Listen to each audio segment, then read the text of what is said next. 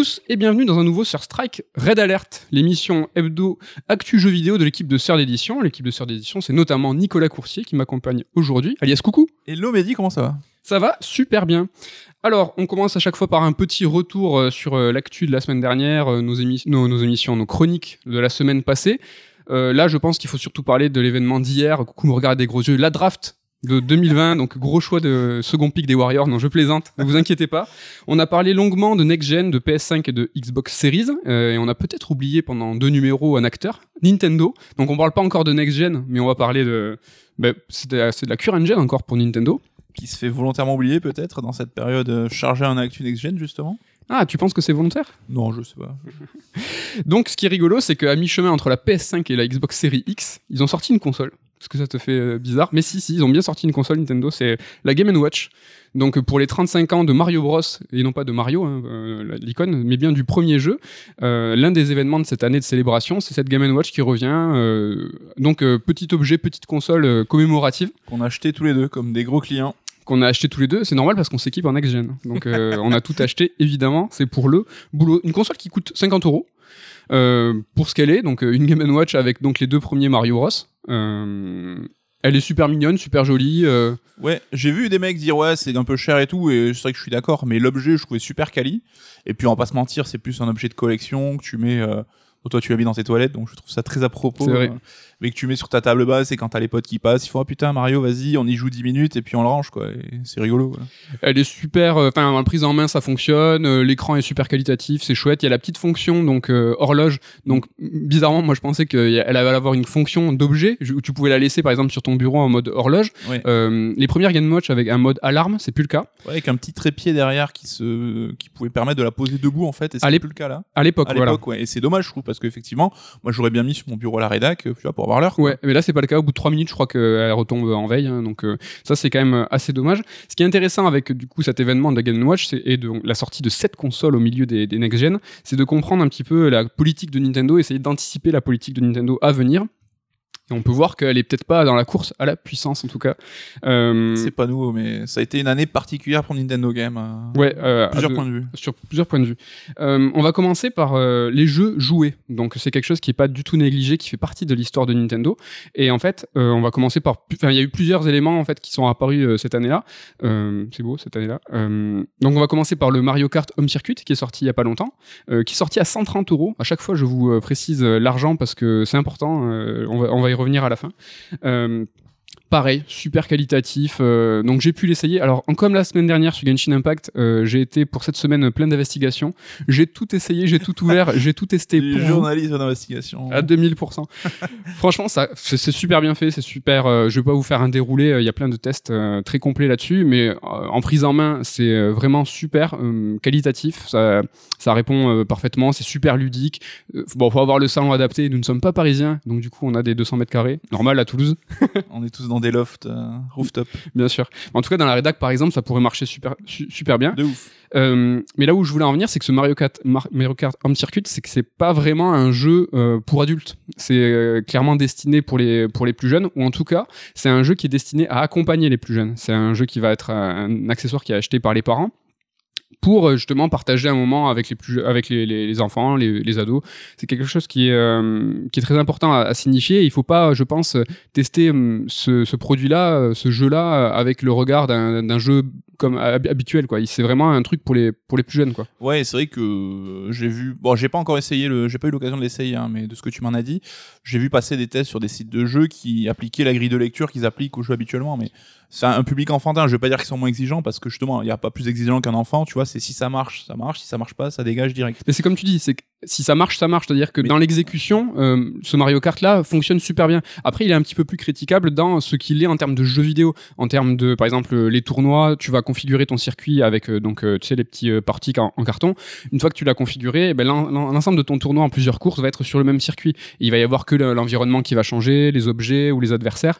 Néanmoins, ça, un enfant On l'a été, on sait très bien qu'on peut sécher sur un niveau 1 pendant 2000 ans. Oui, ça nous dérange pas. capacité quand t'es enfant à pas te lasser et à faire en boucle les mêmes choses. hein. On a tous, euh, enfin, on avait une NES à 5-6 ans, on avait deux jeux pendant des années qu'on faisait en boucle et on s'ennuyait pas.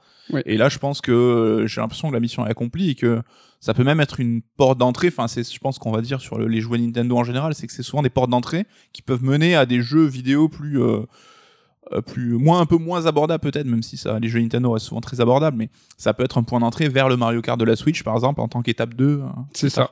Un peu plus tôt dans l'année, Mario a fait une collaboration avec Lego. euh, et pareil, j'ai testé pour vous la boîte Lego, donc le starter pack, park, par- ça pardon. te coûte cher dit dans cette émission hein. Exactement. Donc il y a entre 50 et 60 euros, ça dépend des distributeurs. Euh, toujours pareil, un petit peu cher, mais toujours pareil, encore une fois, très très quali, la boîte, quand tu ouvres le- le- les objets, les Lego, le petit Mario avec son petit écran LED, les sons, toutes les fonctionnalités en fait qui sont proposées pour un jouet, euh, Lego Cross Mario, pareil, c'est super qualitatif, même si c'est un petit peu cher. Et on sait que Nintendo a fait, euh, on a fait chier à Lego. hein. C'est un projet qui date, je crois, qu'il a mis 4 ou 5 ans à Oui. se concrétiser. Et ils ont itéré un nombre de prototypes apparemment de ouf. Donc c'est, on sait que bosser avec Nintendo, t'arrives souvent à un résultat qui est plutôt co- cool, mais Faut le mériter. Ouais, voilà, ça se mérite.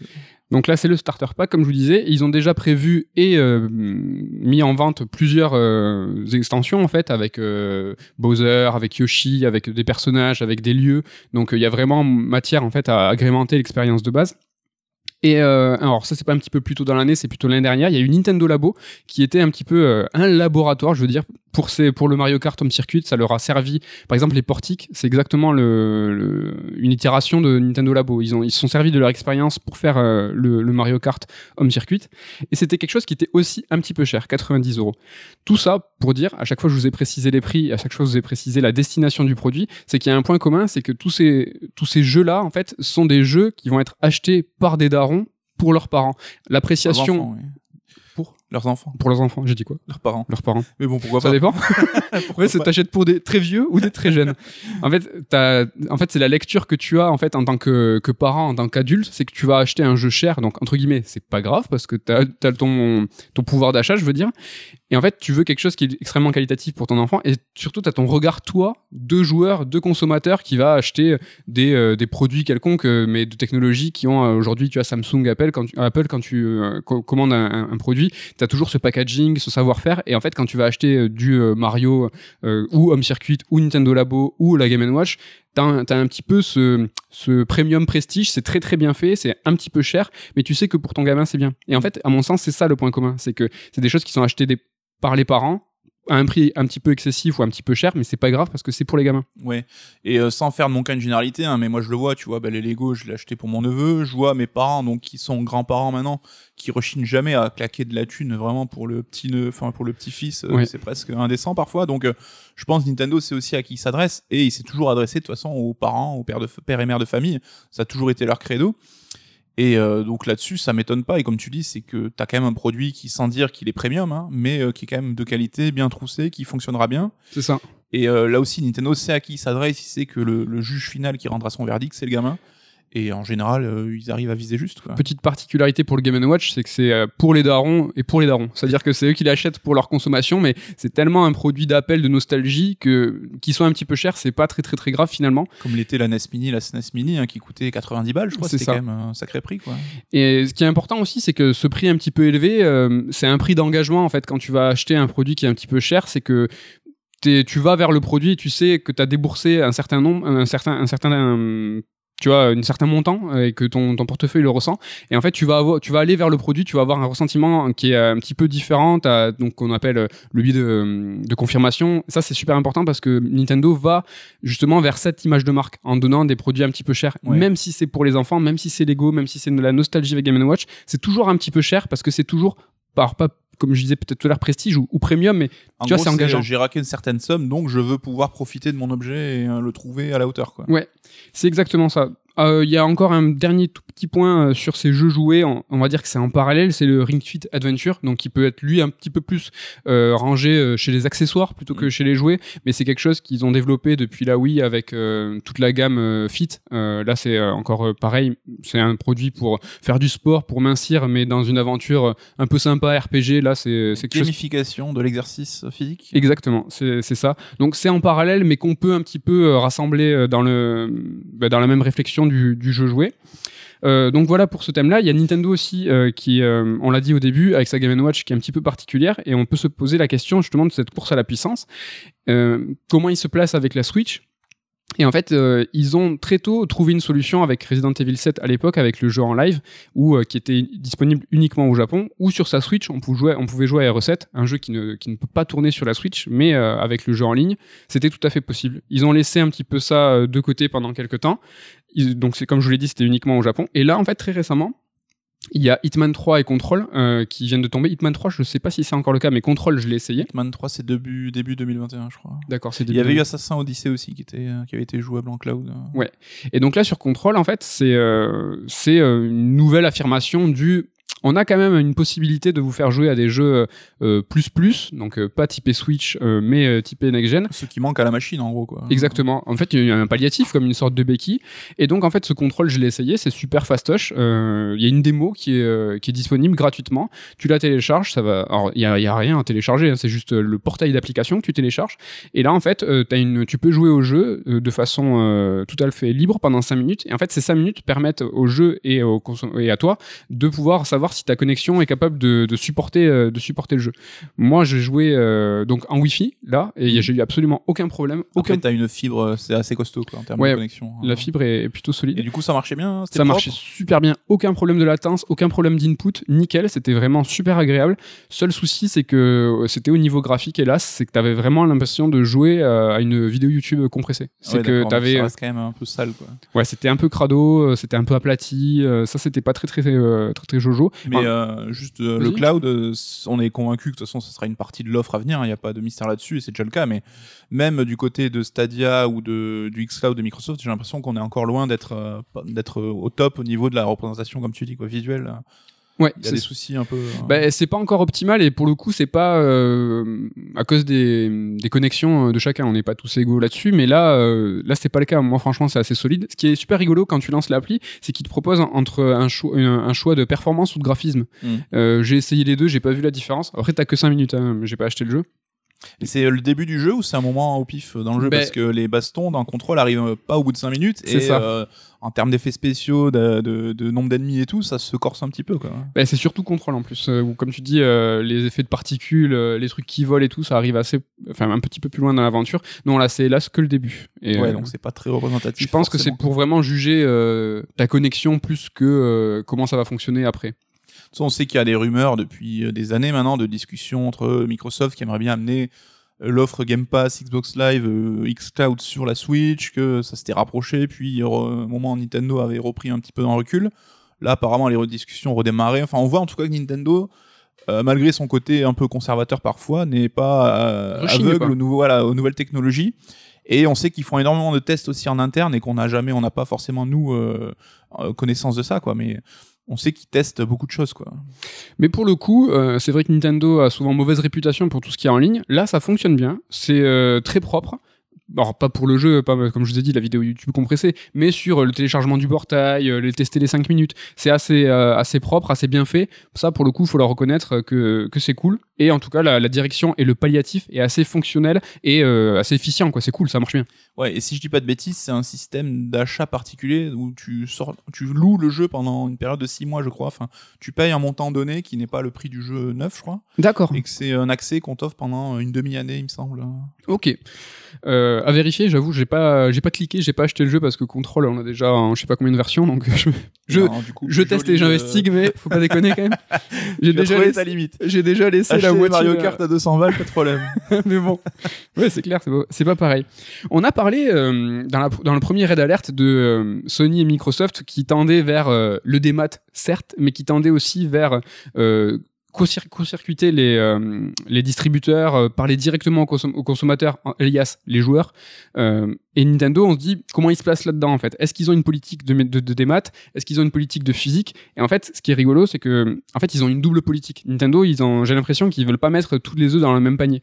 Sur le sur le démat, alors ils ont fait un carton sans nom euh, sur Animal Crossing grâce au Covid. Eux aussi, ça leur sert. Donc le jeu est à plus de 26 millions. Il va être sans aucun doute, euh, il va sans aucun doute dépasser Mario Kart 8 euh, dans le, le jeu le plus vendu sur Switch. À n'en pas douter. Donc c'est déjà un jeu qui est historique. Euh, et qui a été euh, grandement euh, téléchargé. Mais Nintendo, l'Eldorado surtout du démat, c'est le, le- le- les jeux indépendants.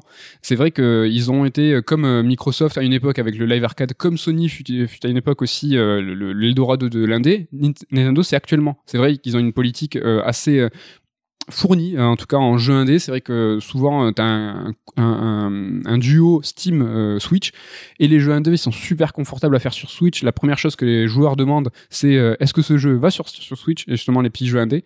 Et en fait, ce qui est intéressant avec le démat et justement cette politique de la thune, il faut qu'elle arrive directement dans notre poche, c'est que Nintendo se place là en tant que distributeur et donc avec euh, cette multitude de jeux indés, bah, finalement ne sont que distributeurs et vont récupérer une, un pourcentage certes faible, mais en fait assure une part de revenus non négligeable grâce à, cette- cet aspect de distribution en fait. Mais c'est marrant parce que ce côté euh, petit défenseur des indés, t'as l'impression que c'est euh, bon, c'est forcément de la com aussi et c'est une volonté d'un constructeur de se mettre en avant là-dessus.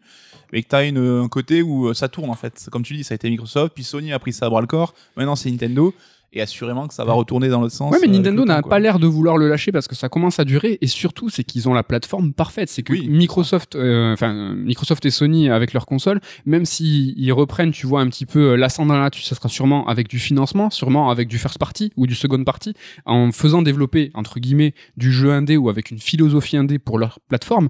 Mais Nintendo, euh, en tant que distributeur, et c'est c'est là où je veux en venir, c'est que eux, le démat s'en servent euh, justement pour faire de la thune entre guillemets sans rien faire. Mm. Là, comme ils ont la plateforme adéquate, ben, les joueurs veulent jouer au jeu indé sur Switch. C'est trop Oui. bien d'y jouer en. Et donc, même si Microsoft ou Sony prend le pas, ils auront jamais ça pour eux. Sans compter que la Switch niveau vente c'est un carton monumental, donc tu sais que si t'arrives sur Switch, t'as as un parc installé de machines déjà qui est assez énorme, et t'as aussi ce côté où la Switch qui est plus modeste techniquement, t'as peut-être moins de décalage quand tu joues à un, un jeu indé. Où c'est vrai que j'imagine qu'un mec qui vient d'acheter sa PS5 ou sa Series X, immédiatement il va pas se dire ah je vais acheter ce jeu indé que je kiffe, enfin que j'ai envie d'essayer sur ma console parce que techniquement il a peut-être envie d'avoir des expériences un peu next-gen au moins dans les premiers mois de, de, de vie de sa machine. Le Game Pass pourrait lui, lui faire un, poil, un peu d'ombre parce que c'est vrai qu'on réfléchit à deux fois aujourd'hui à acheter un jeu indé, même sur Switch, hein, Oui. mais à se dire, hey, il sort pas des one, tu te dis bon, il arrivera dans un mois ou deux sur le Game Pass. euh, et on voit que ça a cartonné, que contrairement à ce qu'on peut imaginer, il y a des témoignages de, de développeurs indés qui disent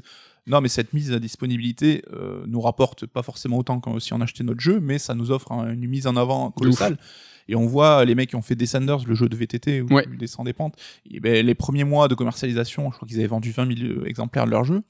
Et à partir du Game Pass, ils en ont vendu 10 fois plus ou 20 fois plus. Et ils ont eu une exposition qui était euh, 100 fois plus. Je crois qu'ils ont eu plus de 3 millions de mecs qui ont essayé leur jeu. Donc, euh, ça a quand même une vertu pour eux. Donc, euh, ça peut être, comme tu dis, le- les, les- la nouvelle Eldorado Ça des, sera- des indés, quoi. Ouais, ça sera sûrement un sujet à aborder plus tard, mais on sait que ces plateformes de démat sont toujours euh, systématiquement un portail de, de communication de ouf. Euh, Le PlayStation Plus ça a servi à Rocket League, ça a servi à Among Us, non pas Among Us, comment il Falling s'appelle Guys. ouais.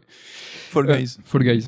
Euh, oui, je vous disais au tout début de, de, de mon, je vais dire de ma chronique, de mon truc là, sais ce que je suis en train de d'essayer de, de- d'essayer de faire, de mon tunnel, euh, qu'en fait Nintendo euh, mettait pas ses œufs dans le même panier. Et euh, justement, là, on essaye de voir en quoi le démat peut, peut leur servir, mais le physique, Nintendo lâche pas l'affaire. Et en fait, on peut voir, tu vois où je veux en c'est que là, en fait, cette année, c'est pour ça que j'en parle, très récemment, justement, pour la célébration des 35 ans du premier Mario, ils ont balancé leur triplette, donc Mario euh, 3D Euh, remake, enfin remaster, je sais pas trop comment l'appeler, en version euh, physique d'abord only euh, et surtout dans un temps donné, c'est-à-dire jusqu'à mars prochain. Ça, je capte pas le délire. Je pense qu'il y aura un twist à un moment ou à un autre. Genre, bah, dès que la commercialisation s'arrête, les joueurs iront sur le l'eShop. quoi, mais- Alors là, je- c'est vrai que je comprends la- pas le pourquoi. Ben ouais, justement, c'est peut-être euh, ce que je suis en train de dire. euh, les œufs, le panier, on n'aimait pas euh, partout. euh, justement, ne pas miser uniquement sur le démat, mais dire le physique. Justement, chez Nintendo, chez les nostalgiques et les amoureux de- des boîtes, euh, ils existent encore. On s'est tous jetés dessus à la rédac, euh, en tout cas tous les deux. euh, euh, Vous avez remarqué le point, euh, le, ligne- le fil rouge du truc, hein, les deux gros le point de pigeon.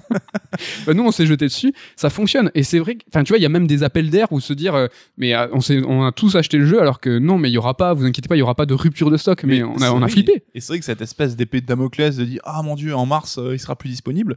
Bah, ils en ont vendu plus de 5 millions en quelques semaines, quoi. C'est un truc de ouf. Et on, je me rappelle, on flippait tous, est-ce qu'on l'aura ou pas? On est allé à la Fnac tous les deux, t'avais un pan entier de, de Mario, euh, enfin c'était l'orgie quoi. Encore une fois, Nintendo plutôt malin en fait, joue du démat et du physique, joue sur les deux tableaux et, le sur les joue- sentiments aussi. joue sur les sentiments et le joue plutôt bien, il joue sur les sentiments. C'est parfaite transition sur le patrimoine en fait. Nintendo c'est quelque chose qui est très très important.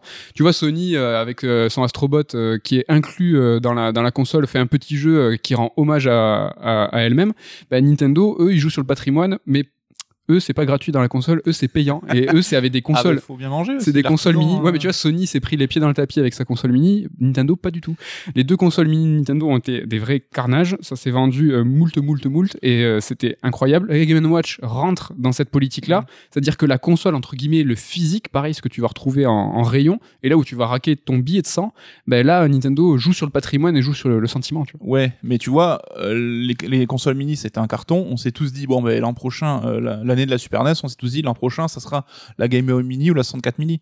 Et ils l'ont pas fait. Donc sans dire que évidemment ils sont, c'est pas des mécènes Nintendo, mais je pense qu'ils se sont rendus compte, ils ont dû faire des tests que la 64 c'était, ça marchait plus aujourd'hui, que c'était trop moche, trop dur à jouer, etc.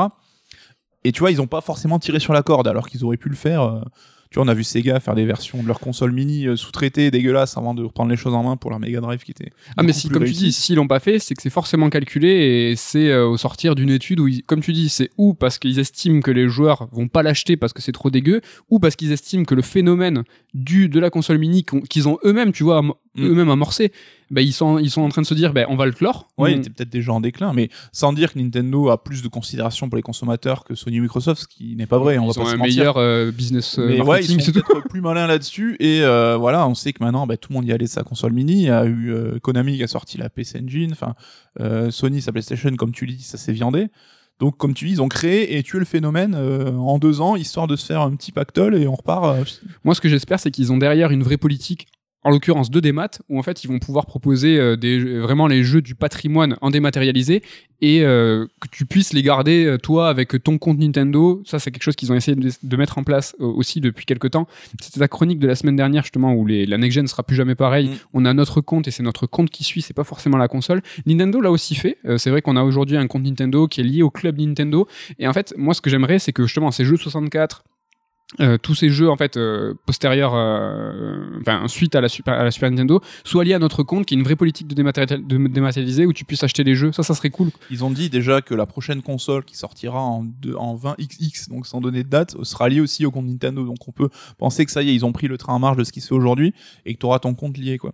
Parce qu'ils avaient souvent les jeux, ce qui était NES et Super NES, liés en fait à leur, à leur programme de fidélité du live. Ouais, Où, en fait, euh, en plus de pouvoir jouer en multi, tu pouvais aussi recevoir des jeux de façon, ça tournait en fait, t'avais un fond de jeu qui tournait et ça c'était chouette, mais nah, tu vois, c'est bon, ces jeux on les, a, euh, on les a fait mille fois déjà. On a tous acheté des jeux sur console virtuelle Wii qu'on n'a pas pu récupérer derrière aussi. Enfin, ça a toujours été compliqué. Et là, au moins, si c'est unifié, c'est cool.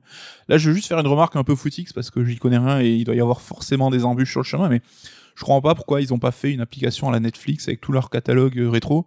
Tu vois, les jeux euh, 64, euh, même peut-être GameCube et Wii, je pense qu'aujourd'hui, en termes de streaming, ça passe nickel.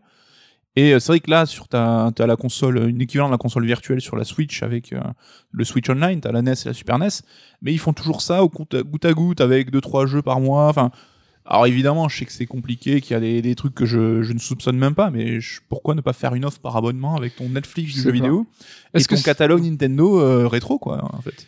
Ben, Est-ce que c'est lié justement à la création de l'infrastructure? Je n'importe quoi, Disney Plus, on sait que c'est quelque chose comme 4 milliards. Bon, c'est pas aussi euh, important, mais Nintendo, ils ont quand même un fonds qui est, qui est, qui est solide. Oui, parce qu'après héberger des jeunesses, c'est pas aussi lourd qu'héberger des films. en- Exactement. en HD, euh, Mais est-ce que c'est pas lié justement à une politique du futur, hein, dans le sens où ils ont peut-être pas envie de faire ce Netflix-là, ils ont envie de freiner et de dire, ben non, les jeux du patrimoine, on va vous les euh, donner, on va les égrener, et, va- Allez, et oui. vous allez raquer à chaque fois, Mais plutôt oui. que... ils jouent sur ce côté euh, désir et, euh, comme on dit, hein, des offres limitées. Euh, ils mettent du temps à nous donner ce qu'on veut, etc. Donc il y a ce côté aussi, on joue sur le l'envie, le désir. Ils savent susciter ça chez les joueurs. hein. Ouais, et on va finir sur la Switch en disant bah, que c'est un carton de l'espace. Les chiffres sont tombés euh, justement sur le premier semestre euh, uniquement de 2020. Il faut savoir qu'ils ont fait 68 millions en tout euh, de, de ventes sur la Switch. Et ce premier trimestre-là, il a été vraiment, c'est historique. Nintendo a même revu les objectifs de fin d'année à la hausse. Donc je vais pas vous balancer un million de chiffres, mais il faut savoir que la Wii, elle a commencé, les chiffres de vente ont baissé, a commencé à baisser la troisième année, là où la Switch a une, une courbe qui est croissante. Et donc là, on va attaquer la quatrième. Enfin, je sais pas. J'ai l'impression que Nintendo va aller chercher la Play 2, euh, peut-être. euh, On a 70 millions de Switch vendus, un tout petit peu moins. 68, ouais. Et Nintendo a dit que c'était le milieu de cycle de la machine. Donc euh, ça veut dire aussi, on sait qu'il y aura une Switch Pro ou quoi qui va arriver. Donc eux, ils compteront ça comme le même écosystème. Donc ils seraient à la moitié du chemin pour aller chercher la PS2. C'est vrai que la, la Chercher Wii, la Wii, c'est jouable. chercher la Wii, c'est très jouable, mais comme tu dis, la Wii, ça a été un feu d'artifice, elle a explosé, mais elle a très très vite après diminué. Ça a été un phénomène euh, super fugace. On se rend pas compte, troisième année, euh, c'est maintenant, quoi. Ouais, Là, ouais. La Wii déjà, commençait déjà à décliner. Donc euh, après avoir, ça sera l'offre de jeu aussi qui va faire foi, mais à l'heure où les next-gen sont arrivés, est-ce que ces jeux Switch vont pas prendre un petit coup de vieux? Après les rumeurs qui font état d'une arrivée d'une Switch Pro début d'année prochaine et justement qu'ils auraient temporisé le développement de certains jeux pour les voir accompagner la machine, ça pourrait avoir du sens aussi. Allez, mouille-toi, on parle de- du nouveau Zelda. Ou et- Zelda, Metroid, premier- premier trimestre. 3, un premier, oui, voilà, premier trimestre euh, mars certainement pour l'anniversaire de la console. Anniversaire et bilan comptable. Je pense que toi comme moi on se l'achètera aussi comme euh, pour rester dans la thématique. J'achète la Game Watch, mais pas la Switch Pro. Mais euh, de manière globale, ouais, ça a été quand même une année particulière. Alors, le côté jouer-jeu, ça a toujours été dans l'ADN de Nintendo, c'est pas une nouveauté. Ils l'ont remis en avant là, mais je trouve ça a plus d'écho parce que le côté euh, pur jeu vidéo, cette année, a pas été foudroyant. On sait que euh, avec le Covid, les, éditeurs japonais ont été peut-être plus impactés que les occidentaux, parce que moins peut-être rompus à l'exercice de développer euh, en télétravail ou à distance, avec des process un peu différents. Et euh, sur Switch, des gros jeux, il y a eu Animal Crossing, Paper Mario, le Mario 3D All-Star et le Hyrule Warriors 2, quoi. Ça a été une année super pauvre c'est en vrai, termes de en- gros jeux. en termes de jeux vidéo, en termes de fin d'année, c'est vrai, mais tu vois, avec tout ce qu'on vient de voir là, c'est que malgré tout, Nintendo, ils ont su occuper le terrain. Oui. Peut-être pas là où notre esprit, esprit nous, de joueurs euh, férus en disant, allez où la- le jeu de fin d'année Non, non, mais Nintendo, cette année, ils ont été présents, on l'a vu en chiffres, ils ont tout cartonné, ils ont été présents dans nombre, euh, tu vois, de domaines.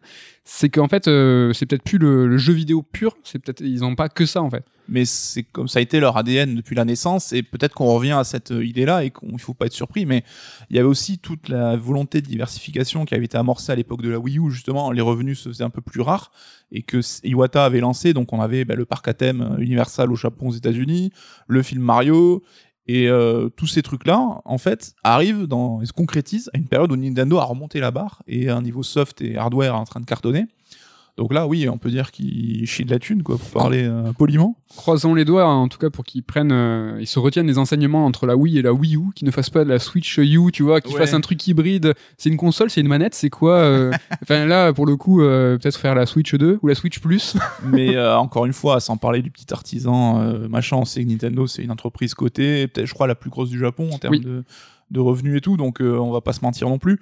Mais ils conservent quand même leur singularité sur le marché, ça on peut pas leur enlever. Alors on aime ou on n'aime pas, et évidemment qu'il y a beaucoup d'aspects où ils sont critiquables et euh, un petit peu conservateurs, mais ça reste quand même un cas à part du jeu vidéo, qu'on le veuille ou non. Quoi. En tout cas, ils sont très malins, et ça on le voit, hein. comme tu dis, petit artisan, mais euh, ils savent mener Pas leur, folle la guêpe, ils savent mener leur barque, ou plutôt leur dracar. Dégueulasse, c'est dégueulasse ce que je fais. je me Donc, casse. voilà, pour, voilà pour Nintendo, on a couvert les trois, du coup Sony, Microsoft et Nintendo à présent dans Red Alert. Et on va passer cette fois à du jeu. C'est vrai qu'on avait parlé de Genshin Impact la semaine dernière. Là, on s'est euh, attelé tous les deux à Assassin's Creed Valhalla. On y a joué euh, sur euh, Next Gen, ça fait plaisir. Series X comme des gros bourgeois que nous sommes. on n'allait pas y jouer sur Game Watch, c'est sûr. Coucou, t'as passé moult heures, qu'est-ce que Ouais. t'en as pensé? Alors, euh, on a joué tous les deux 25-30 heures, donc on n'est pas encore à la fin, donc ça sera des impressions qui sont assez conséquentes, parce qu'on a quand même euh, eu le temps de voir ce que ça donnait, mais c'est pas un verdict global parce qu'on n'est pas allé au bout de l'aventure. Euh, on va pas se mentir, je pense qu'on est plutôt des, bons clients niveau Assassin's Creed tous les deux. On avait même écrit un livre autant jadis. Et euh, même si la série s'est parfois un peu perdue ou a pu décevoir, il y a eu quand même ce petit regain avec euh, la sortie d'Origins il y a quelques années. Donc il faisait évoluer la formule. Donc Assassin, euh, ça fait 12-13 ans déjà que la série existe. hein. C'est aujourd'hui le gros vendeur chez Ubi. C'est ce qui leur a permis de passer un cap et de, de prendre sa place un peu dans les- le cercle des 4-5 gros éditeurs mondiaux. Parce que tu veux dire tout de suite que là, le lancement de Valhalla, euh, c'est aussi un carnage. hein, que- C'est le plus gros lancement d'un assassin ever. Donc euh, Ubi donne plus de chiffres depuis un moment. Donc on sait que c'est plus que les 3,5 millions de Assassin 3, qui est, je crois, l'épisode le plus vendu, il me semble, C'est ça, enfin, c'est qui avait ça. fait 12 ou 13 millions au global.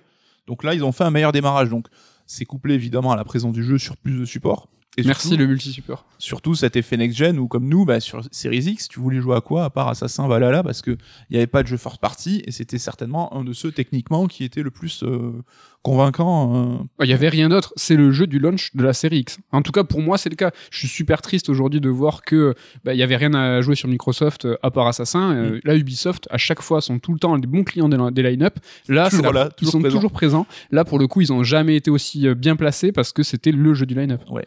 Et donc Assassin, on avait ce tout premier jeu un peu bizarre avec ce squelette un peu brut qui avait posé des bases hein, donc euh, sur l'exploration de la ville, ce conflit assassin-templier et ce côté un peu discrétion. Alors pour être clair, et on en parlera aussi, Assassin n'a jamais été un jeu d'infiltration. C'est un jeu d'action qui met en place certaines mécaniques d'infiltration, mais ça n'a jamais été un jeu d'infiltration pur euh, parce que t'as pas. Enfin, c'est toujours, euh, tu peux toujours t'en sortir autrement et tu peux avoir un côté assez bourrin.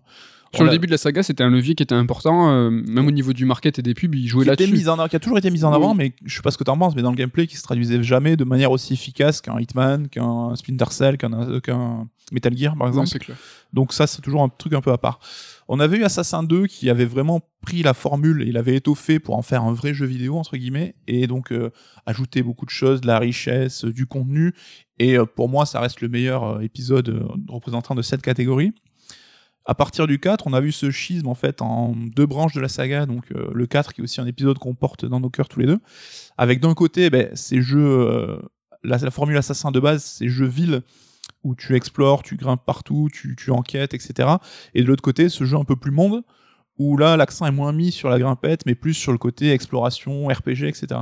Donc Origins a relancé ce, modèle-là et a réussi à enrichir la série en la faisant un peu bifurquer de sa formule de base, mais en rajoutant beaucoup de contenu, etc. Et euh, après Odyssey, qui était sorti il y a deux ans, on a aujourd'hui Valhalla qui, qui poursuit cette voie. Euh, moi, j'ai fait les trois et les, trois, je trouve, ont chacun leur singularité, ont de grande qualité. Je les conseille franchement les trois. Mais Odyssey, je trouve, avait vraiment une richesse de contenu, avait apporté beaucoup de choses en termes de narration, et c'était vraiment un bon jeu, même s'il s'éloignait grand, grandement de la formule. T'avais plus, euh, il était plus question d'assassin parce que ça se passait avant la création de, l'ordre. Euh, t'avais plus, par exemple, de l'homme secrète, t'avais pas ta cagoule pour euh, te déplacer de manière furtive. C'était presque, c'était le jeu le plus Witcher de la série, donc euh, là-dessus, c'était quand même quelque chose d'un petit peu différent.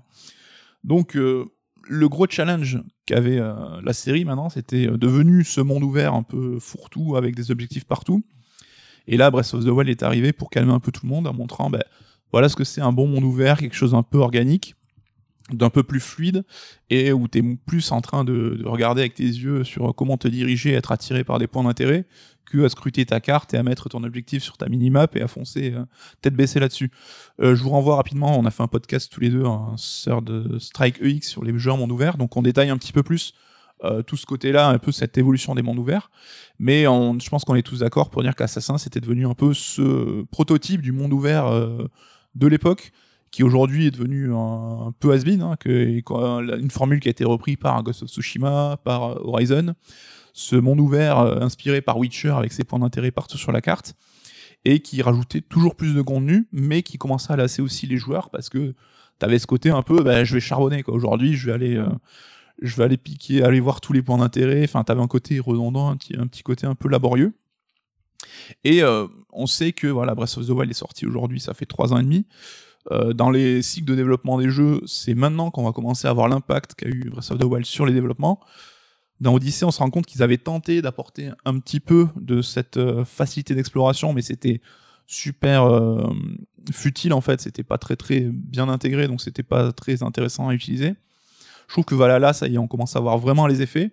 Et il me semble que Ubisoft a quand même bien retenu la leçon.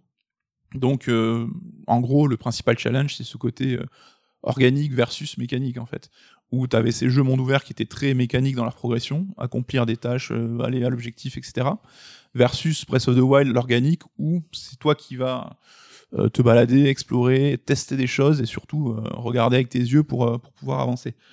Donc là, on a affaire à un jeu qui est un petit peu plus épuré en termes d'interface, qui est mieux balancé en termes de, d'organisation d'objectifs. Donc, euh, je pense que c'est beaucoup plus aéré sur la carte. Tu as les différents points d'intérêt qu'on te donne. Et surtout, maintenant, tu as cette, euh, cette, tes- les, les points d'intérêt qui sont répartis en trois, en trois catégories distinctes. Donc, tu as les artefacts, les mystères et, euh, La thune. et la thune, voilà. Et euh, en gros, voilà, moi j'ai pris beaucoup de plaisir à, sur ce Valhalla, aller euh, à la chasse un petit peu au mystère, qui, on va pas se mentir, remplace ce qui étaient les quêtes annexes des anciens épisodes. Donc, et en gros, tu te rends sur un point bleu sur la carte et tu vas découvrir ce qui se passe. Et Ouais, explique peut-être en fait que comment ça se matérialise dans le jeu. En fait, c'est juste des sur ta carte, c'est des points de couleur. En fait, t'as du bleu, du blanc ou du jaune. Ouais. Et en fait, euh, chaque couleur correspond à l'une des catégories. Et en fait, c'est en te, ra- en te rendant le- dans- sur l'une de ces couleurs que tu vas en fait découvrir euh, sous quelle forme ça, ça- ça se matérialise parce que c'est souvent différent. en fait. Oui, donc tu peux pas savoir en avance ce que c'est. Tu pourras le découvrir si tu fais, euh, tu montes en haut d'une tour évidemment, d'une zone et qui va te dire ce que. Mais les mystères, tu sais jamais avant d'aller se rendre sur place. Donc ce qui est cool, c'est que tu as cette place tu peux placer tes repères visuels euh, via ta carte, mais qui sont intégrés dans le jeu de manière beaucoup plus euh, organique, de manière beaucoup plus harmonieuse en fait, où c'est pas, euh, ça encombre pas ton écran, c'est quelque chose d'un peu plus bien, de mieux intégré. Et tu peux, enfin, tu as cette fois aussi l'appel à l'aigle qui t'accompagne et qui va te permettre d'observer les environs. Corbeau, Le corbeau, ouais. Céline, Donc dans les deux précédents épisodes, c'était un objet qui te servait surtout à marquer tes ennemis, à découvrir leur niveau, tu t'es même craqué. un peu comme la jumelle dans Metal Gear Solid. Donc ça avait euh, un côté très fonctionnel. Et là, je trouve que tu as vraiment ce recours à l'aigle qui est très très régulier de ma part. En tout cas, je sais pas si toi c'est ouais, pareil. beaucoup. Et il sert à repérer les environs. Enfin, t'as la vraie fonction, je pense, qu'ils imaginaient dès le départ. Et t'as plus à faire un sort de drone déguisé qui pourrait être euh, issu de Watch Dogs ou quoi. C'est vraiment un outil euh, intégré, encore une fois, de manière organique qui permet de, de pouvoir explorer l'environ, les environs. Et donc, bah, ces points bleus, ces points mystères, tu te rends jamais compte, tu sais jamais d'avance ce que c'est. Et à chaque fois, bah, tu peux avoir des petites euh, histoires et euh, des points d'intérêt où tu vas avoir soit une petite quête avec un perso à résoudre. C'est ça, ça se réduit souvent à faire cramer des, des maisons. Je sais pas si t'as remarqué, mais c'est souvent la solution de facilité. Ou t'as des petites, euh, enfin on va pas rentrer dans les détails parce qu'il y a plein plein de T'es surprises. un hein, mais- viking en même temps. Oui. Mais euh, tu peux avoir ben, euh, des petits euh, des petits moments d'escalade pour arriver à une récompense visuelle, etc. Donc c'est c'est j'ai trouvé ça super ludique en fait. Et euh, voilà sur le la- le chemin qui t'amène à ton objectif, bah, tu peux t'arrêter à- dans ces différents trucs euh, pour prendre euh, un peu tester de quoi il s'agit quoi. Mais c'est bien fait parce que en fait c'est une euh, c'est du rafistolage. C'est juste la façon dont ils nous ont présenté les quêtes annexes qui est fait de façon un petit peu plus fluide que ce que ce que, c'était euh, auparavant parce que c'est exactement la même chose. C'est juste euh, la para qui a changé, le fait que ça soit un petit peu plus euh, tu vois la diluer dans, dans le sens où euh, bah, tu vas te rendre à une couleur et du coup tu vas avoir ne serait-ce que cette petite tu vois cette petite hésitation, ce petit mystère en disant mais qu'est-ce qui m'attend? Ça ça a suffi un petit peu tu vois à re pas redéfinir, mais en tout cas à réapprécier euh, la formule Assassin's Creed. Et pendant quelques heures, je l'ai au moins essayé 5-6 heures, j'ai essayé de tout désactiver. Tu Mm. parles, tu t'as parlé tout à l'heure en fait de, de- d'interface, le HUD et tout. Euh, vis-à-vis euh, d'un, point- d'un monde ouvert, euh, elle est encore assez fournie. Alors par rapport à Origins et Odyssey, c'est vrai qu'elle est un petit peu plus clairsemée, mais pour un monde ouvert, elle est quand même assez fournie. Et j'ai essayé en fait de tout, de tout virer.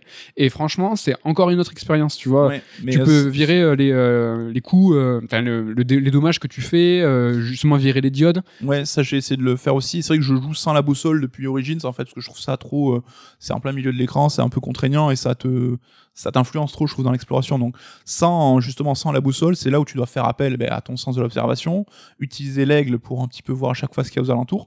Et j'ai l'impression que c'est l'expérience la plus sympa à, Ah ouais, utiliser. c'est bien. Mais là où je pense, tu vois, Ubisoft a encore un poil le pied sur le frein, c'est là-dessus. C'est que ça reste encore, tu vois, trois catégories avec euh, des couleurs, des, des, des assignations. euh, et en fait, euh, ce qui serait vraiment mortel pour jouer être dans l'organique, ce serait justement que ces, ces missions-là soient découvertes par le- l'exploration, par le discours. C'est en parlant à tel PNJ que tu vas te rendre compte que tu vas pouvoir avoir tel mystère là ou là. C'est le cas, en fait, dans Valhalla. C'est ça qui est chouette. Mais tu sens encore qu'ils se disent, c'est trop tôt. C'est Oui. encore, euh, c'est pas encore le moment. Mais c'est cette, cette balance dont je parlais entre l'organique et le fonctionnel, en fait, où tu dois trouver le bon équilibre.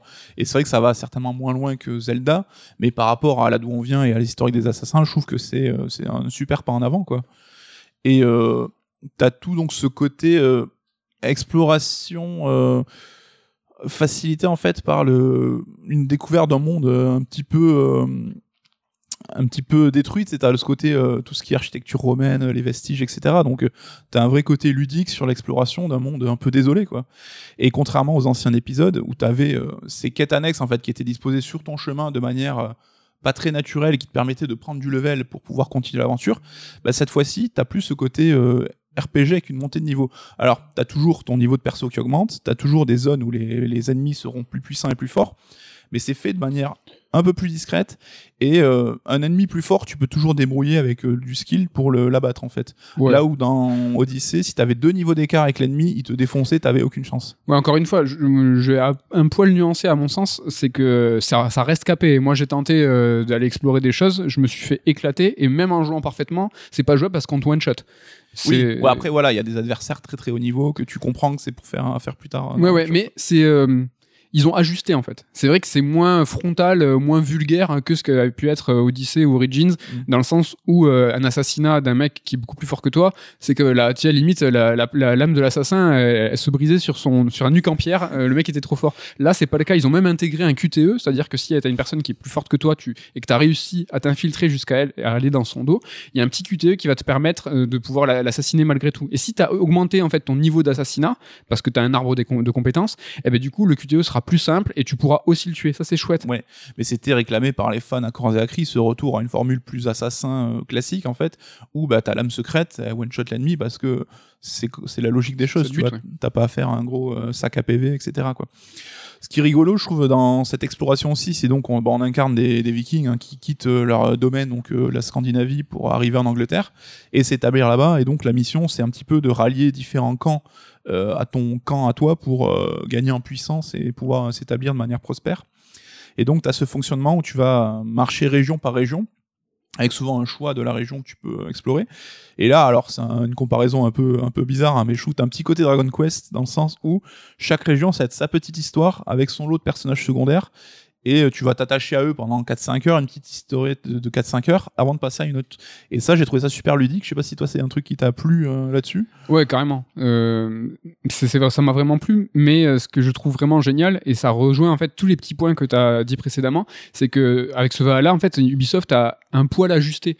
Tu l'as expliqué, on arrive là en- au Royaume-Uni, et en fait, enfin, au Royaume-Uni, j'ai, fait un saut de 200 ans, mais c'est pas grave, vous avez compris. En fait, t'arrives en territoire occupé. Ce, ce, Val, ce Assassin Valhalla, en fait, c'est, euh, ça reste euh, du Assassin's Creed 101, euh, c'est l'archétype du, du, euh, du, du monde ouvert façon Ubisoft. Sauf que, en fait, ils ont tout ajusté un petit peu. Ils ont tous, ils ont tout polissé un petit peu. Et en fait, ça nous, ça nous donne une impression de d'un peu différent, d'un peu redécouverte. Et tu vois, ce qu'on pouvait craindre et ce qui a été reproché à Ghost of Tsushima, par exemple, c'est euh, ah ben là, euh, c'est très, euh, c'est très linéaire, euh, c'est une île. Mais là, c'est exactement pareil. hein. C'est au-delà d'être une île et d'être un territoire occupé. Donc, territoire occupé signifie euh, des zones à débloquer, signifie euh, des lieux, à, enfin des, des forts à détruire. c'est exact. Enfin, ce va-là, c'est un assassin euh, de base. Ouais. Mais Tu vois, vois ce que tu veux dire, mais sans parler, tu vois, de d'évolution, tu sais, genre qu'on dit, ben, FIFA ou un PES chaque année, un mec qui joue pas, il va dire, mais il y a rien qui a changé, mais un mec qui joue va dire, ah non, mais attends, il y a ça qui a été modifié, ça. Et c'est des petits détails, en fait, qui changent l'expérience. Donc, sans rentrer dans quelque chose d'aussi pointu, on est un peu sur cette formule, parce que si vous supportez pas Assassin, c'est pas Valhalla qui va vous faire changer d'avis. c'est clair. Ça reste un putain d'assassin avec euh, ses qualités, ses défauts. euh. Ouais, mais Assassin's Creed, c'est le propre d'Assassin's Creed. Moi, je trouve que c'est vraiment super étrange et c'est un, un cas tout à fait singulier. Les assassins, ils évoluent à chaque fois petit à petit. Mm. Mais si tu prends du recul et que tu regardes Assassin's Creed le premier aujourd'hui, ça a plus rien à voir. Ils ont tellement, en fait, euh, euh, fait des ajustements épisode par épisode que tu as eu un virage qui a été fait à 90, 180, 360 degrés aujourd'hui. Oui. C'est-à-dire qu'aujourd'hui, on se retrouve avec Valhalla qui ressemble plus à Assassin 1 parce qu'il y a eu une révolution qui a été faite. Et tu vois, moi, Valhalla, moi, un- je l'aime beaucoup, vraiment. Là, euh, je, je, le- je le taille un peu et j'essaye de trouver un petit peu les, les points parce que pour contrebalancer, mais je l'aime beaucoup. Mais surtout, il a aujourd'hui, pour moi, ce Valhalla, il a un feeling Assassin 1. C'est-à-dire, c'est au niveau moyenâgeux, euh, c'est euh, une époque, en fait, au niveau visuel euh, qui rappelle Assassin 1. Et c'est Oui, ça les qui m'a en châteaux fait, forts, etc. Voilà. qu'on est dans les années 800-900, donc euh, C'est 200 ans avant euh, Assassin 1, quoi. Voilà, sur la troisième croisade, etc. Et en fait, tu vois, c'est ce 360 degrés qui fait que, en fait, c'est je kiffe parce que ça me rappelle Assassin 1. Et en fait, c'est comme tu disais, tous ces mini ajustements où tu te dis, euh, ah, j'y connais pas assez, je le verrai pas. Mais en 17 épisodes, en fait, ils ont, il y a, ça a tout changé, euh, Assassin's Creed. Mais c'est vrai que cette trilogie Origins, Odyssey, Valhalla, qui avait déjà apporté une, une, une petit coup de pied au cul de la saga par rapport au premier épisode, je trouve chacun, comme on disait dans leurs nuances, bah, finalement une approche assez différente. Et euh, j'aurais du mal à dire lequel est meilleur que l'autre parce que je trouve qu'ils sont assez différents malgré tout. Toujours pareil, dans Ini- ce côté, ça reste des assassins et que. Regarde Initié quand même, parce que là, cette, la trilogie, oui, non, bien la, sûr. la trilogie je, antique. Je, parle de ce point de vue-là. Ah ouais, ouais, Mais euh, subtil. Oui. Et comme tu dis, euh, avec ce Odyssey qui était, comme je disais, un sorte de Witcher qui avait plus grand chose à voir avec la saga, on a vu un- une envie des fans de revenir à un peu l'essence de la série. Et d'où voilà ce côté retour Assassin 1 dont tu parlais avec la lame secrète, la capuche, le retour un petit peu de plus d'infiltration. Donc euh, qui est euh, super appréciable parce que là leur objectif c'était clairement un peu de marier les deux approches quoi.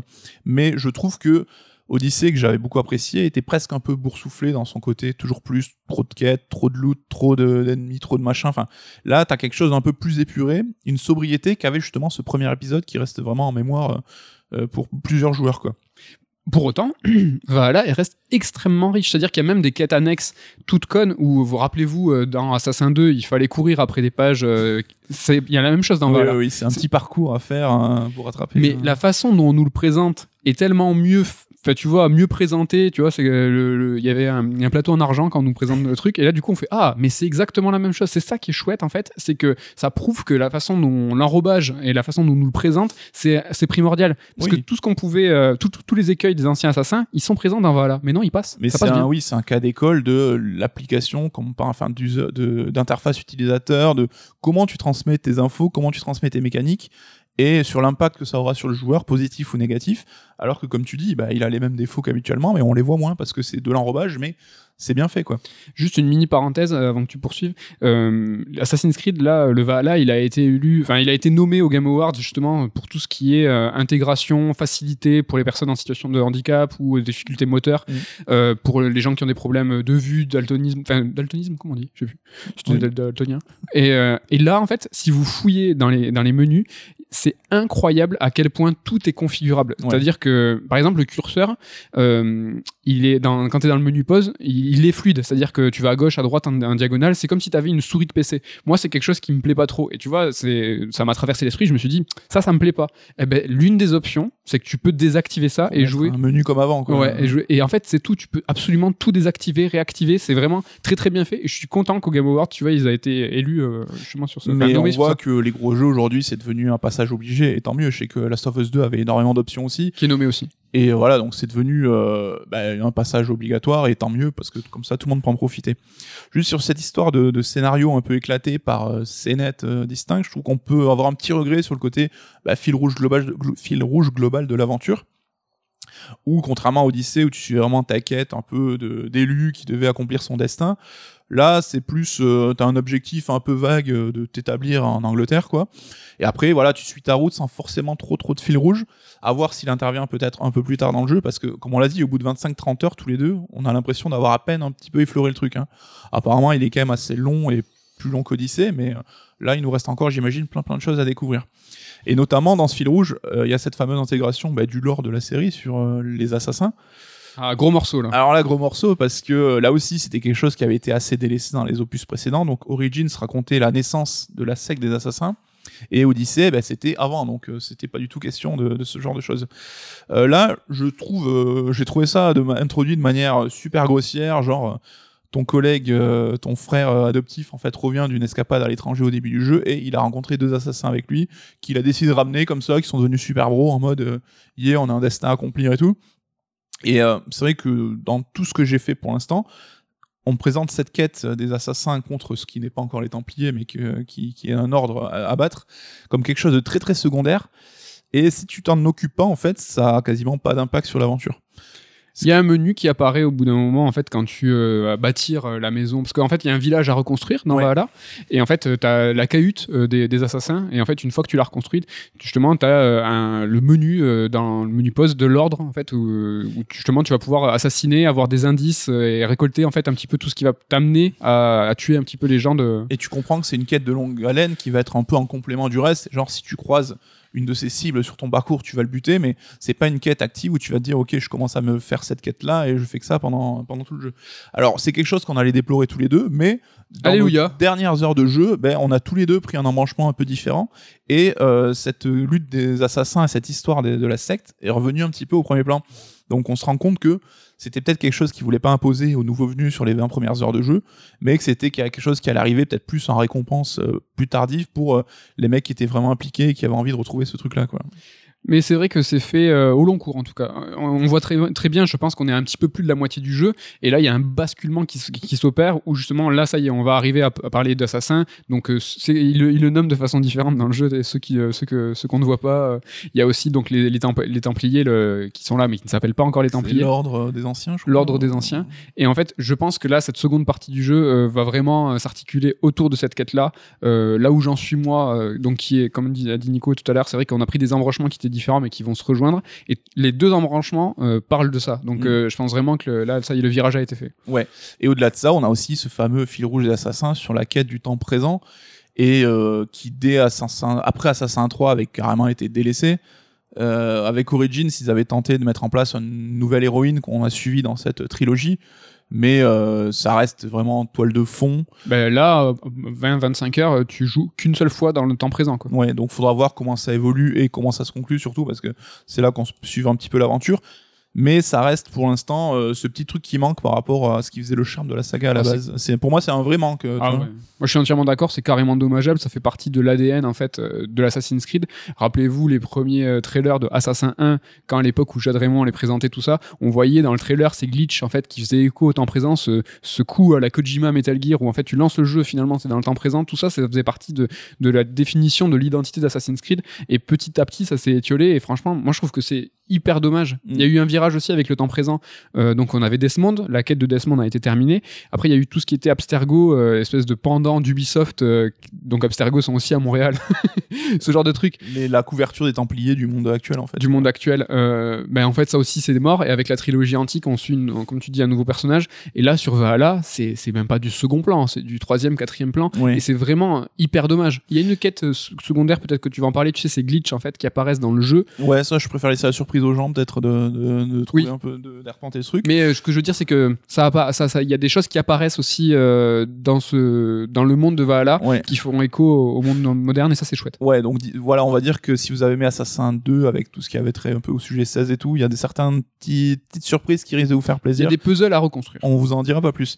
Mais c'est vrai que cette narration un peu euh, sérielle, hein, comme une série télé qui avait vraiment créé un engouement à l'époque, manque un petit peu. Mais pour se me mettre à leur place aussi, je pense qu'au bout de 17 épisodes et Enfin, l'idée à la base n'était pas de, de faire autant de- de- d'épisodes. On sait qu'ils parlaient d'une trilogie au départ et qu'ils avaient peut-être pas le matériel pour justement euh, l'alimenter pendant autant d'opus. Ils savaient pas qu'à l'époque ça allait devenir leur cash machine. Oui. C'est qu'aujourd'hui Ubisoft c'est leur grosse licence. Et surtout que euh, un mec qui découvre Valhalla, c'est son premier Assassin's Creed, tu peux pas lui imposer une narration où il lui manque plusieurs wagons à raccrocher et euh, c'est tu vois que c'est quelque chose qui met un petit peu en biais et qui est surtout qui peut être exploité par ceux qui ont envie justement et ceux qui euh, suivent ce truc là mais qui ne peuvent plus l'imposer aux joueurs parce que c'est devenu trop compliqué à gérer sur le long terme en fait.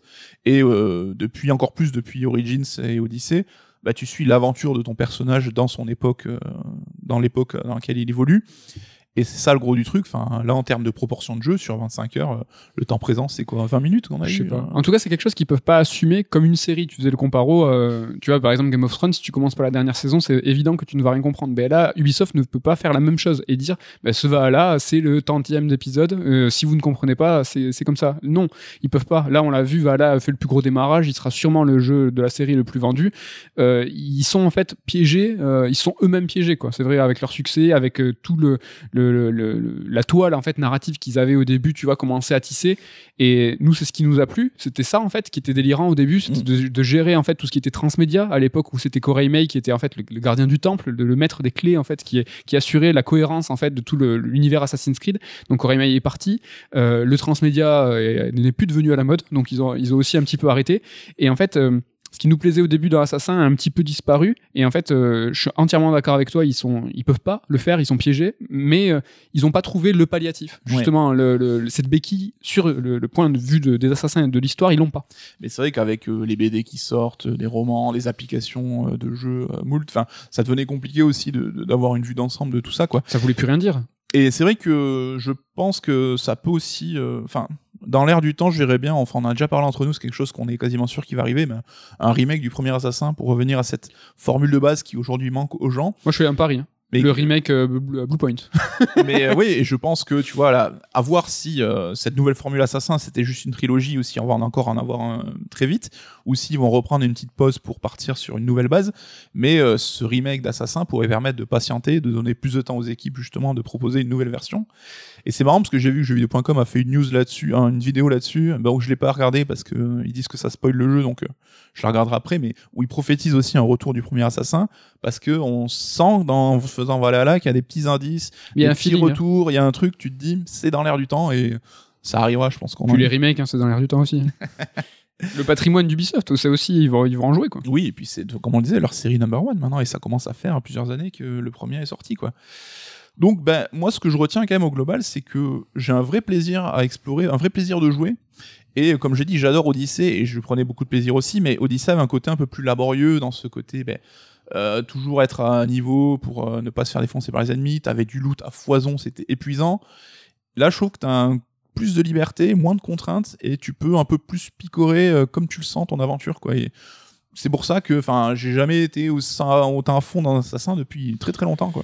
Est-ce que tu saurais dire en fait qu'est-ce que dans Assassin's Creed euh, c'est quoi qui te plaît? Parce que euh, tu vois euh, c'est pas une question piège mais tu vois sur Ghost of Tsushima t'avais été très dur euh, dans le sens où c'était un, format qui te plaisait pas où tu te disais clairement par exemple tu vois les vagues d'ennemis c'est rédhibitoire. Et autant te dire que dans Assassin's Creed Valhalla des vagues d'ennemis il y en a et elles sont même faites de façon plus grossière que dans, dans, dans Tsushima. Moi ça m'est arrivé des fois où j'étais dans une dans une cour en fait d'une ville et je les voyais la vague d'ennemis en fait c'est qu'ils étaient un petit peu plus loin. Ils étaient là postés droit en fait ils attendaient que je défonce la première vague pour arriver Néanmoins, en fait, toi, t'as as, accroché tout ce qui, et tous les écueils qui existaient dans Tsushima existent dans Valhalla. Pour Mhm. autant, en fait, tu, tu kiffes. Est-ce que tu saurais mettre le doigt sur le, le truc en plus que Assassin's Creed?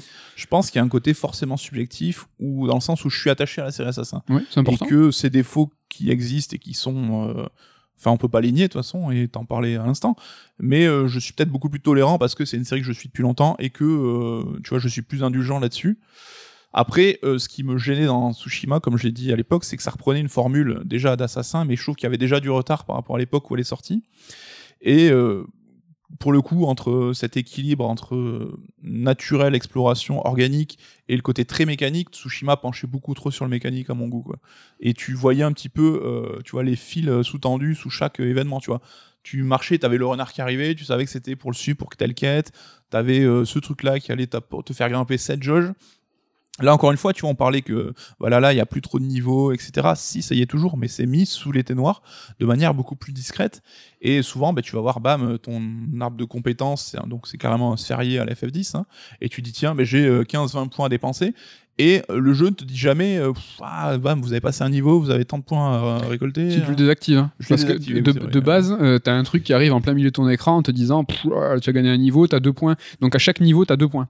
Et ça, c'est le cas. Euh, si tu le désactives pas, t'as un truc en plein milieu de l'écran et tu as systématiquement, qui reste ancré dans ton écran, un petit losange à droite en te disant t'as deux points à dépenser, vas-y. Donc, moi, voilà, je kiffe cet assassin un peu plus sobre que j'ai volontairement rendu plus sobre par les menus. Donc, Tsushima l'avait de base, tu vois. Donc, ce qui était intéressant avec Tsushima, c'était qu'en fait, ils avaient, c'était un, un studio à part qui avait pris la formule assassin et tu vois, Mhm. qui se l'était approprié. Peut-être mal, peut-être, tu vois, avec avec avec grossièreté, mais euh, c'était, tu vois, une vision d'assassin par un studio tierce. Euh, ce qui est euh, un petit peu dommageable avec Ubisoft, c'est que c'est eux qui en fait qui sont sur leur même formule et en fait qui arrivent pas à en sortir. Ouais. Néanmoins, comme je disais tout à l'heure, c'est que c'est c'est pas tant qu'ils arrivent pas à en sortir, c'est que la façon dont ils les font évoluer est radicalement différente de ce que font les autres. Tu vois, par exemple, ta Capcom, après avoir, euh, tu vois, euh, essuyé euh, pendant 1000 ans euh, la même formule sur Resident Evil, va te proposer, bam, allez, un mode subjectif à la RE7. Non, Assassin's Creed, c'est par petites petit, touches, petite touche, paliers, petit hein. point, petit point. Et en fait, finalement, il y a une évolution qui est énorme sur Assassin's Creed. Mm. Donc, en fait, il faut juste prendre du recul et se dire euh, où est le point de départ, où est le point d'arrivée. Par contre, là où je les mets au même niveau, c'est euh, Tsushima et Assassin, c'est sur cette euh, représentation d'un contexte historique et c'est d'un univers qui est mortel à explorer. Enfin, je trouve que là, C'est une grosse partie du plaisir aussi. C'est, euh, enfin, la direction artistique. Enfin, en plus sur Series X, je trouve le jeu est vraiment très très joli. On n'est pas au niveau de Red Dead 2, mais en termes d'éclairage et de panorama, je trouve qu'on commence à s'en rapprocher un petit peu. On est- on n'a pas de claque, de claque next-gen néanmoins. Il y a, hormis la flotte ou deux, trois Non. lumières, C'est juste me- un jeu current gen plus plus en fait. Oui, tu oui. vois, voilà, par des petits effets de lumière, des petits paysages. Par contre, là où je mets Ghost of Tsushima vraiment au-dessus, c'est sur le système de combat que je trouvais beaucoup plus dynamique, beaucoup plus euh, péchu, beaucoup plus euh, impactant. Là où Assassin, je trouve qu'il fait le job, c'est-à-dire que il est bourrin, en même temps t'es un viking, ça marche. Il est donc satisfaisant, tu vois, quand tu te fais tes hordes entre vikings, t'as vraiment ce côté un peu bro, vas-y, on casse des têtes et on s'en bat les couilles.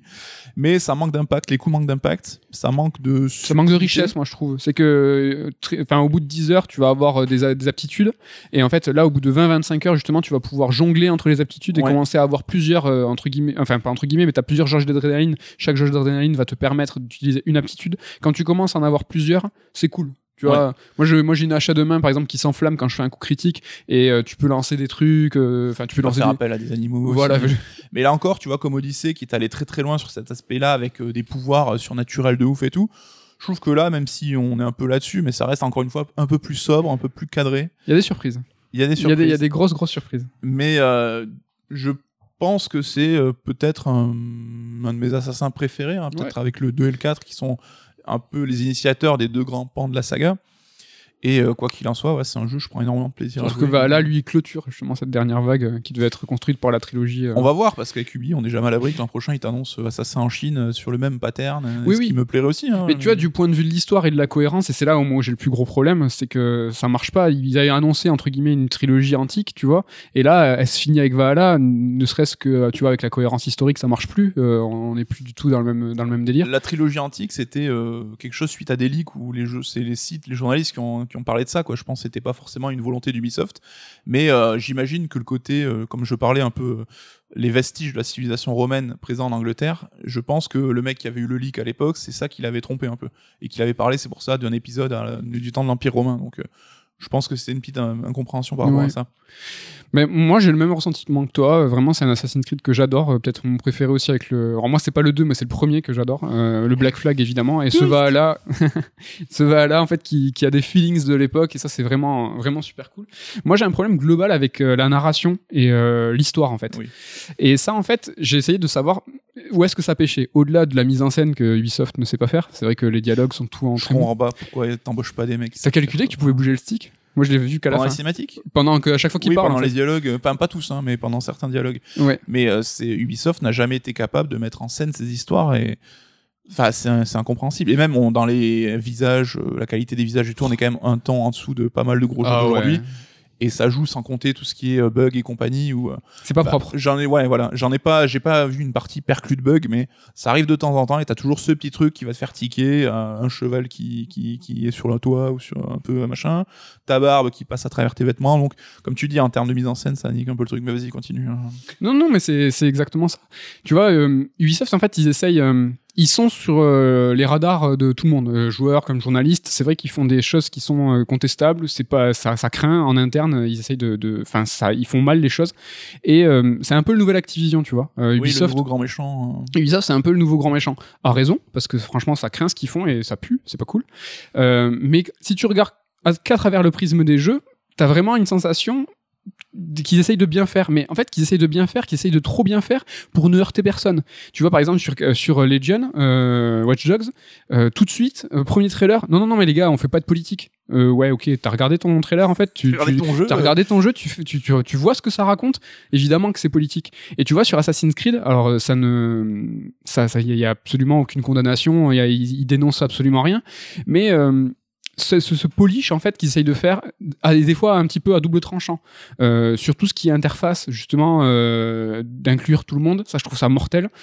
Néanmoins, ce qu'ils ont, ce qu'ils ont fait euh, sur le personnage euh, principal, euh, donc avec, tu peux choisir une femme ou un homme, et ça, ça fait quelques épisodes qu'ils essayent de le faire.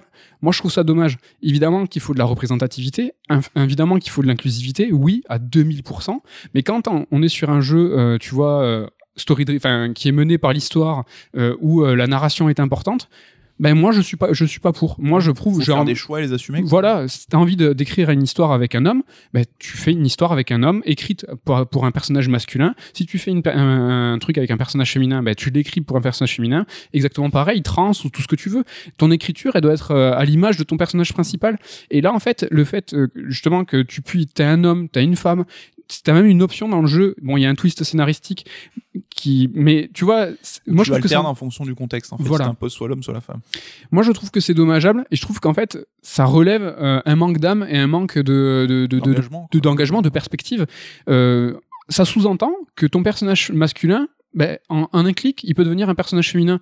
Bah non, c'est dommage, c'est c'est- c'est pas comme ça que ça se passe, quoi. Oui, et euh, je mets les points sur les i parce que tu l'as dit très bien et je suis complètement d'accord avec toi, mais il s'agit pas de dire on veut que des héros mecs ou que des héros femmes, c'est il faut des aventures, mais que ce soit un choix créatif. Je veux une femme parce que, et donc ça va être mon héros, euh, mon héroïne, je veux un mec parce que, tu vois, on a été les premiers à dire, bah, FF15 c'est quatre mecs, alors ça a jasé, pourquoi il n'y a pas de meuf et tout, mais si les créateurs ont envie de raconter une histoire de quatre potes qui vivent une aventure, ça se défend et il faut les laisser faire. Comme tout, on- évidemment, ça pourrait être quatre nanas, ça serait très très bien aussi, quoi. Mais c'est vrai que t'as ce côté, euh, ouais, comme tu dis, on a envie de, de, de En fait, déplaire à personne et du coup, est-ce que tu plais vraiment à des gens? Enfin, Ouais, ou euh, c'est pas, c'est pas, c'est vraiment pas assumé. Et ça, c'est c'est un petit peu dommage, quoi. Ouais. et sur ce côté euh, histoire mise en scène où clairement ils ont des progrès à faire de ouf, j'ai juste un petit truc un peu plus positif sur le campement. On en parlait tout à l'heure où tu t'établis en Angleterre et un peu comme le la, la villa dans Assassin 2 et je sais plus comment s'appelait dans Assassin 3, tu crées un domaine que tu pouvais upgrader en ouvrant des commerces, en accueillant de nouvelles personnes.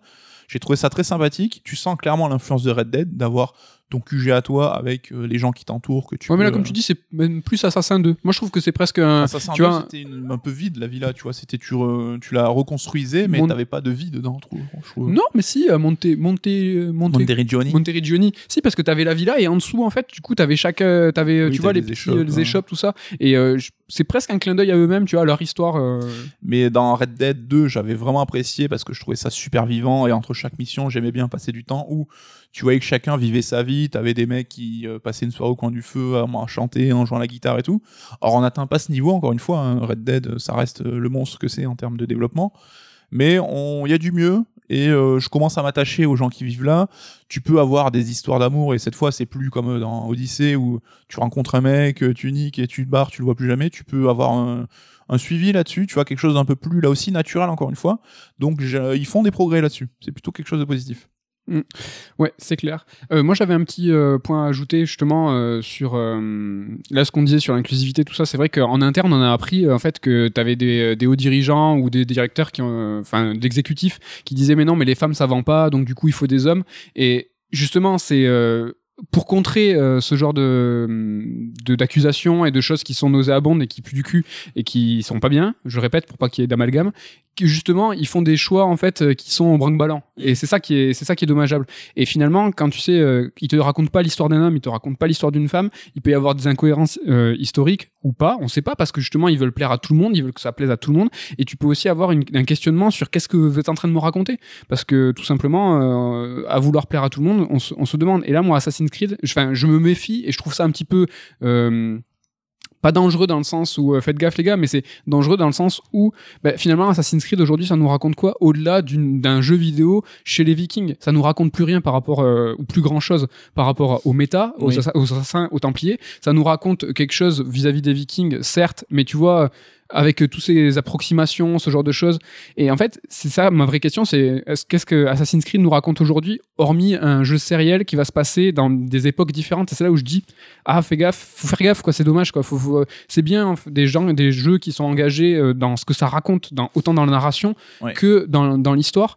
Et hum, tu vois ce côté un petit peu trop policé? Alors attention, hein, vraiment, me faites pas dire ce que j'ai pas dit, mais c'est pas engageant et c'est pas engagé. Tu vois, euh, ce qui est intéressant dans les jeux, même historiques, dans les séries même historiques, c'est que euh, des histoires du passé nous renvoient à nos, actes du présent. Et en fait, euh, tu peux dans un jeu vidéo ou dans un film ou dans une série parler d'un temps, enfin parler de science-fiction ou de parler d'histoire ou même de préhistoire et, et condamner des actes sociaux d'aujourd'hui. Et Assassin's Creed ne nous raconte absolument pas ça. C'est vrai que l'histoire des Vikings ne nous, nous tire aucun enseignement d'aujourd'hui. Alors, je- tu vois, par exemple, on sait très bien que les, les Vikings, tu vois, c'est con, hein, moi aussi je regarde les vidéos de Nota Bene et que Viking, en fait, euh, c'est- ça a été en 1800 et que c'est une connerie de faire dire Viking aux Vikings. Bref, ce que je veux dire, c'est que ils avaient des. euh, des, perso- des personnages féminins qui étaient euh, au gradé, des personnages féminins qui étaient des combattantes. Et tu vois, ce genre de choses peut aussi nous dire que ben, en 2020, on peut être rétrograde vis-à-vis des femmes et que c'est chouette que un jeu comme Assassin's Creed euh, pourrait nous, le surligner. C'est pas trop le cas. Tu vois, j'ai commencé Yakuza 7, donc euh, Like a Dragon, un jeu de Yakuza en mode RPG. Ben, en quelques heures de jeu, va nous dire beaucoup plus de notre euh, civilisation aujourd'hui, enfin de notre façon de réagir. Ou par exemple, j'ai n'importe quoi, le mec, c'est un gros perdu, et en fait, euh, là où tu vas avoir tes, euh, tes quêtes, c'est chez Pôle Emploi. Mm. Et, et donc, du coup, ça, ça te dit beaucoup de la situation sociale. Enfin, tu ça vois, met je- en avant les, les opprimés, un peu les oubliés de la société. voilà. hein. Ce que je veux dire, c'est que Assassin's Creed le fait pas. Et Oui. je trouve ça dommage. Mais je suis 100% d'accord avec toi, et ça fait très longtemps qu'Assassin n'a plus grand chose à raconter, hormis son pur contexte de jeu vidéo. Donc on prend du plaisir, c'est très fun, mais euh, tu l'éteins, euh, t'as pas évolué, t'as pas appris des choses. Alors évidemment, on n'est pas là pour dire tous les jeux doivent être politiques, mais il faut au moins avoir un propos. C'est pas forcément un propos politique, mais une œuvre artistique, il faut que le créateur ait quelque chose à dire, sinon ça sert à rien de, de se donner la peine. Et ça fait euh, depuis, bah, depuis Assassin 3 peut-être ou 4 que la série a plus grand chose à raconter, hormis de ce que c'est une histoire très sympathique de pur jeu vidéo et de pur. euh, Mais euh, tu vois, je m'étais chauffé de ouf sur cet assassin et je m'étais mis à mater la série Vikings, donc je vais entamer la saison 5 bientôt. Et euh, elle aussi, elle, met elle mélange histoire, réalité, parce que les mythes de l'époque, on n'est pas très clair là-dessus sur qui existait ou pas. Ouais, Ragnar en lui-même est à moitié une légende. hein. Oui, Donc, voilà. euh, Donc, euh, il s'agit pas de les mettre au niveau en termes de, de, pro- de- de précision historique, mais Vikings, comme tu, tu le disais, raconte quand même des choses sur, euh, bah, comme tu parlais de la place des femmes, sur Ragnar aussi, qui était cet explorateur un peu fou, avec cette envie de curiosité, ce qui est aussi euh, avoir un propos, tu vois, un mec qui, qui veut s'extirper un petit peu de son quotidien pour aller découvrir le monde, et aussi, bah, du coup, de cet enrichissement qui va le mettre à questionner bah, ses propres mythes et religions à lui, et qui va peut-être se détacher de ça. Donc, tu vois, dans une série de Vikings, ils ont réussi à avoir ce propos-là. C'était tout à fait faisable de le faire dans le jeu, mais euh, c'est devenu un peu une spécialité d'Ubisoft là-dessus. Là, c'est qu'ils en font un sport de, de, de faire exprès de l'éviter, ce genre de choses. Ouais, on va pas dire pisse froid, mais euh, c'est euh, les Cette mecs. volonté, oui, de froisser personne, Voilà. de tout dans le sens du poil. Du coup, t'as quelque chose d'un peu fade, d'un peu sans goût. Enfin, Ouais, c'est un bon jeu vidéo, mais c'est pas grand chose de plus. Quoi. Mais on bon, est- peut-être qu'on entend un petit peu trop de Assassin's Creed, mais clairement, pour le jeu porté-étendard d'Ubisoft, l'un des plus gros éditeurs au monde, je pense que c'est pas, c'est pas charrié que de demander ça. Quoi. Mais je pense qu'on est dur et exigeant, et je parle pas nous, mais un peu tout le monde, et particulièrement en France sur Ubisoft, parce qu'on sait d'où il vient, on sait qu'ils ont fait de très très bonnes choses et qu'ils avaient un état d'esprit euh, plutôt très positif à une époque. hein. Le premier BGE, Splinter Cell, c'était une époque un peu bénie pour eux, les premiers Prince of Persia. Et que euh, bah, le succès grandissant, la société grandissant, ils ont un petit peu perdu de vue certains principes. Et euh, aujourd'hui, comme on dit, dans tous les sales coups, euh, les DLC, les machins, les offres de préco, les season pass, bah, Ubi est toujours au premier rang. Oui. Et euh, notamment, bah, là aussi, enfin ça c'est un truc un peu hors jeu, mais euh, sur les problèmes internes aux sociétés, le sexisme, etc. bah, là aussi, ils sont au premier rang et c'est désolant, quoi. Donc, euh, on aimerait plus revenir à l'Ubisoft, qui nous faisait rêver un petit peu. Tu parles d'un Ubisoft qui a bientôt 20 ans. hein. Euh, Tout ce que tu dis là, c'était euh, Ah, la, première. tu mis un coup de vieux. là. Oui, bah oui, ça, ça, date. Quoi, mais je ça. pense qu'on a encore tous cette Ubi à l'esprit et c'est pour ça qu'on est aussi critique, aussi dur envers Ubisoft, plus qu'on l'est envers EA ou Acti qui alors l'ont l'ont été ce grand méchant comme tu dis, comme c'était Microsoft il y a 30 ans peut-être, c'est le grand méchant capitaliste, etc. quoi. Donc ouais ouais c'est un peu dommageable. On va espérer que euh, là toutes les décisions qu'ils ont prises, on a l'impression qu'ils sont quand même dégagés tous les mecs un petit peu néfastes euh, et tout ce qui avait ces idées à la con sur une femme savant pas ou quoi. Ben voilà gros coup de balai, tous ces mecs là sont dehors. Ben voilà mobilisez-vous. Et, Arrêtez de euh, faire de la merde en interne. Ouais, et puis euh, on comprend l'impératif de- d'alimenter la machine, de faire un assassin tous les ans, même si c'est plus tous les deux enfants. On a quand même eu trois assassins en quatre ans, là, si j'ai pas de bêtises, donc Oui. ça reste une grosse machine. Bah, ben, je vais, je- on, a dit ça dans le podcast Star Wars euh, qu'on vous invite à écouter, qu'on a enregistré avec euh, Thibaut. euh, Répu. Mm, Ouais. Mais euh, voilà, il faut que la, la volonté à la base de faire ton jeu vidéo, c'est l'envie de raconter un truc, l'envie de créer quelque chose où tu mets tes tripes et euh, ton envie, une création artistique, quoi. Pas juste ton cahier des charges que tu vas remplir. euh. Et qu'on nous sorte pas que c'est une production AAA à plusieurs dizaines de millions, euh, bientôt centaines de millions, qui empêche de faire ça. Alors c'est compliqué, c'est dur, mais on, on a des jeux qui nous l'ont prouvé, qui avaient des AAA euh, entre guillemets d'auteurs, et des gens qui avaient quelque chose à raconter malgré une équipe de 400 personnes. Voilà, on l'a vu avec Red Dead 2, on l'a vu avec Death Stranding. Encore une fois, on en parle dans notre podcast Last of Us. Last of Us. C'est possible. C'est pas facile, c'est clair. Je pense que c'est euh, une montagne d'organisation, c'est dur, mais euh, merde Ubisoft, euh, allez, faut Ouais. sortir euh, tout là, du doigt, les doigts, et faut arrêter la Euh, boîte, et boîte et les clous. faut sortir tout la boîte et les clous. voilà. En tout cas, si vous cherchez juste du pur jeu vidéo, de quoi vous amuser et de passer des heures et des heures à kiffer, bah, Assassin Valhalla, ça reste une bonne adresse. et qu'on vous le conseille malgré tout là-dessus. quoi. Ils sont pas loin de faire un grand jeu. En tout cas, c'est un très bon jeu. Et allez, à pas grand chose de faire un très très, très grand Je jeu. suis très complètement d'accord. Ouais. Mais voilà, on arrive à la fin de ce Sur Strike euh, Red Alert. Euh, on n'a toujours pas trouvé de, de- de rubrique de fin, de chronique rigolote. En tout cas, euh, peut-être un. C'est vrai que ça, à chaque fois on termine le sujet, Ouais. bam, allez, à la semaine prochaine, les gars. Faut On peut remercier déjà toute l'équipe de Sœur. On fait un big up à Damien, à Ludo, à Ken. Ken, merci pour la technique qui nous monte tout ça. Qui... Même en télétravail, ils nous donnent des conseils, donc on espère que le son sera cool. Ouais, carrément.